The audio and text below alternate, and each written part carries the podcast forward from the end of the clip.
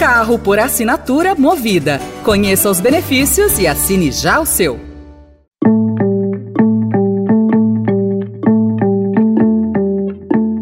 Olá, começa agora mais uma edição do Notícia no seu Tempo, um podcast do Estadão para você ouvir as principais informações do jornal. Esses são os destaques do dia. Congresso derruba veto de Lula ao marco das terras indígenas e a desoneração da folha de pagamento. E na Argentina, após ajuste fiscal, governo impõe restrições a protestos. Hoje é sexta-feira, 15 de dezembro de 2023. Estadão apresenta Notícia no seu tempo.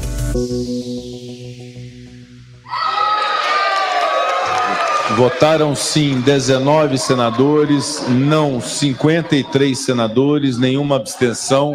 Está rejeitado o veto no Senado Federal. O veto vai à promulgação.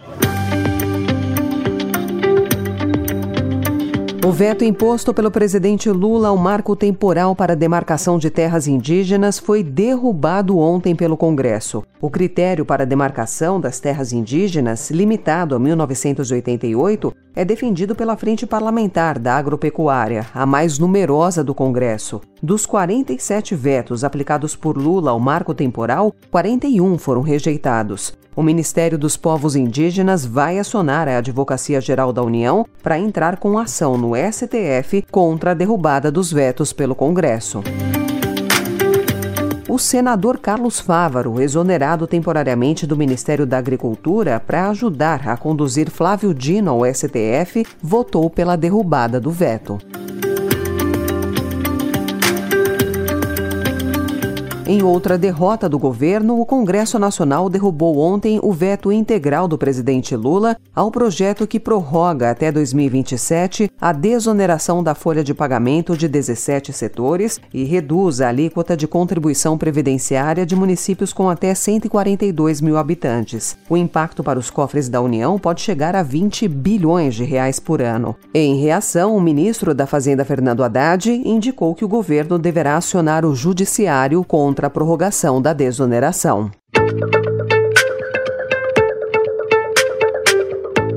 Na Argentina, o governo de Javier Milei criou um protocolo de segurança para impedir bloqueios de ruas, vias e pontes em manifestações na cidade de Buenos Aires, que é o epicentro dos grandes protestos no país. A medida foi tomada ontem, depois do anúncio de um pacote de ajuste fiscal criticado por sindicatos e antes da manifestação do dia 20, que relembra o massacre da Plaza de Maio durante a crise de 2001. O protocolo foi anunciado pela ministra de Segurança, Patrícia Burrich. Segundo ela, o objetivo é manter liberados os espaços públicos, como ruas, avenidas e estradas. Toda pessoa que esteja na vereda não vai ter nenhum problema, se pode manifestar na vereda Lo que nosotros no queremos son cortes de calles, de rutas. Na Venezuela, a Assembleia Nacional adiou a aprovação da lei de anexação do território que Caracas reivindica na Guiana. A lei foi suspensa no mesmo dia em que os presidentes da Venezuela e da Guiana, Nicolás Maduro e Irfan Ali, se reuniram para diminuir as tensões e erradicar as ações unilaterais. Depois da reunião, Ali afirmou que seu governo tem todo o direito de explorar recursos em seu espaço soberano. Guyana is not the aggressor. Guyana is not seeking war.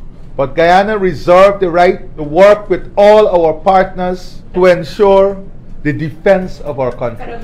Caracas, por sua vez, havia relatado que os dois expressaram uma disposição em manter o diálogo para conter a crise. O assessor especial da presidência para assuntos internacionais e ex-ministro Celso Amorim foi escalado pelo governo brasileiro como mediador.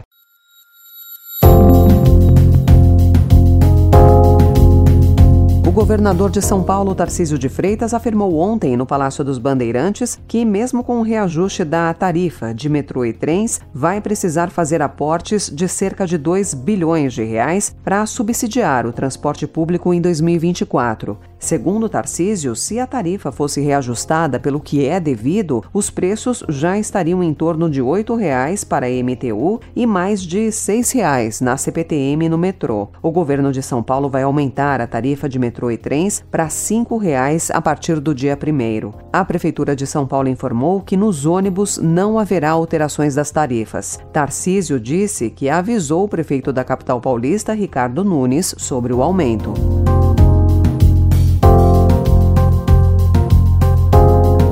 Tribunal de Justiça de São Paulo decidiu que policiais militares não são obrigados a utilizar câmeras corporais em operações realizadas em resposta a ataques a agentes das forças de segurança do Estado. A decisão se refere a uma ação movida pela Defensoria Pública do Estado e pela ONG Conectas Direitos Humanos em setembro, a partir da Operação Escudo, na Baixada Santista, que terminou com 28 mortos. A ação citava que a operação se tratava de vingança institucional, que tem provocado caos e terror nas comunidades. O governo defende a legalidade da atuação policial. Notícia no seu tempo.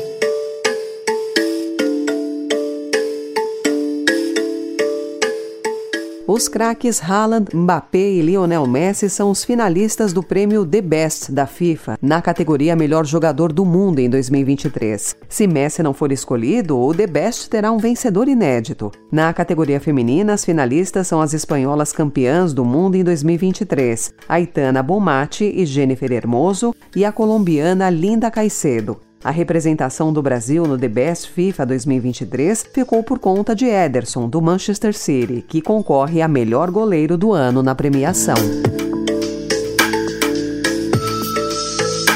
A Leia, o robô de inteligência artificial do Estadão, mudou. Agora ela responde a questões sobre cultura, entretenimento e gastronomia a partir de conteúdos publicados em mais cinco sessões do jornal: Cultura e Mais, Lifestyle, Paladar e São Paulo. Até aqui, a ferramenta trazia conteúdos apenas do Link, que é a editoria de tecnologia do Estadão. Com essa ampliação, a Leia ajudará os assinantes do Estadão a encontrar receitas do paladar, a descobrir dicas de restauração restaurantes e a saber detalhes sobre celebridades e personagens do mundo da cultura.